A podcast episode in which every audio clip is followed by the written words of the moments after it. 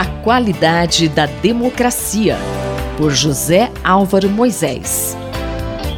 Professor, é, para o senhor, quais serão os principais desafios do governo eleito?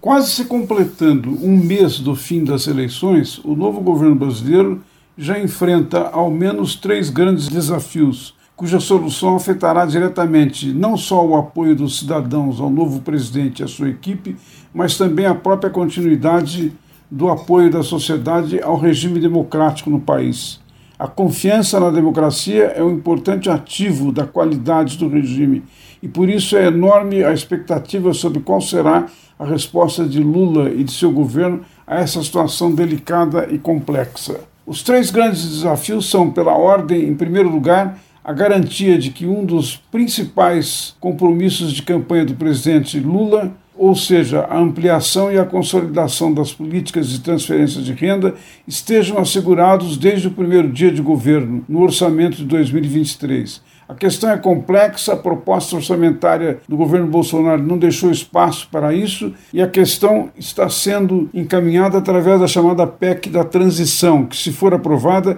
deixará de fora do teto de gastos recursos de custeio do Bolsa Família e de algumas outras políticas sociais. O segundo grande desafio se refere à necessidade de uma clara sinalização no sentido do que o próprio novo presidente chamou em seu primeiro discurso após a eleição de o imperativo de pacificação do país. Passados 24 dias da proclamação da Justiça Eleitoral sobre os resultados das eleições, o país continua sendo palco de manifestações de apoiadores do presidente Jair Bolsonaro que não aceitam a derrota de seu candidato e apelam para a intervenção anticonstitucional das Forças Armadas na situação política com o objetivo de impedir a posse do presidente eleito. O terceiro grande desafio tem relação com o anterior, mas é ainda mais delicado e envolve as orientações a serem adotadas por Lula e sua equipe na área da segurança e das relações com as Forças Armadas. Uma das consequências da extrema radicalização que ocorreu nas eleições deste ano, com o agravamento de uma polarização que já vinha de 2018,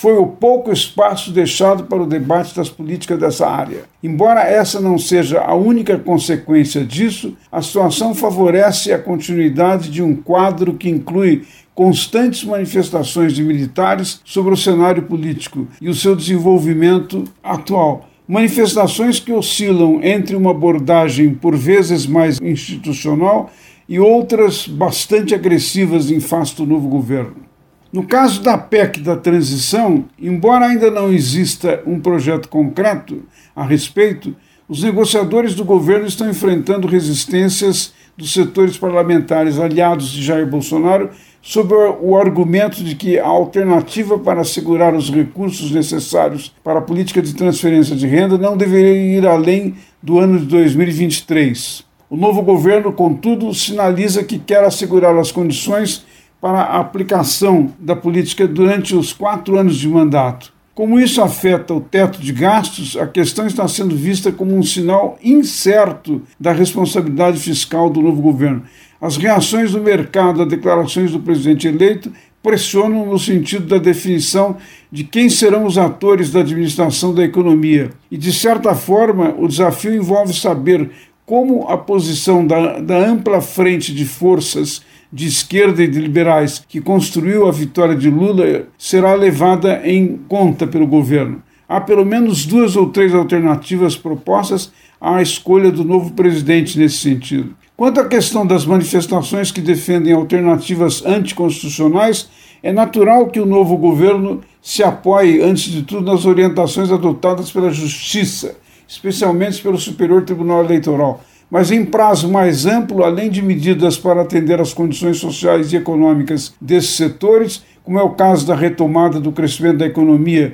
com o enfrentamento do desemprego, será importante o novo governo atender e entender mais a fundo o que buscam esses segmentos, qual é a natureza de suas demandas e como elas podem se ajustar ao quadro das novas diretrizes, cujo centro prioritário é a questão social e o enfrentamento das desigualdades do país. Por último, Lula e seu governo terão de encontrar um modo adequado de sinalizar de forma mais concreta o que já tem aparecido em comentários do novo presidente, ou seja, a valorização e o respeito pelo papel das Forças Armadas, especialmente na área da segurança nacional, com a devida preocupação com as exigências de atualização e modernização dos equipamentos do setor. Mas, para além disso, o novo governo terá de abrir um diálogo construtivo com os militares, inclusive estimulando seus apoiadores parlamentares a envolverem o Congresso Nacional no debate, formulação e aprovação das políticas da área de segurança nacional.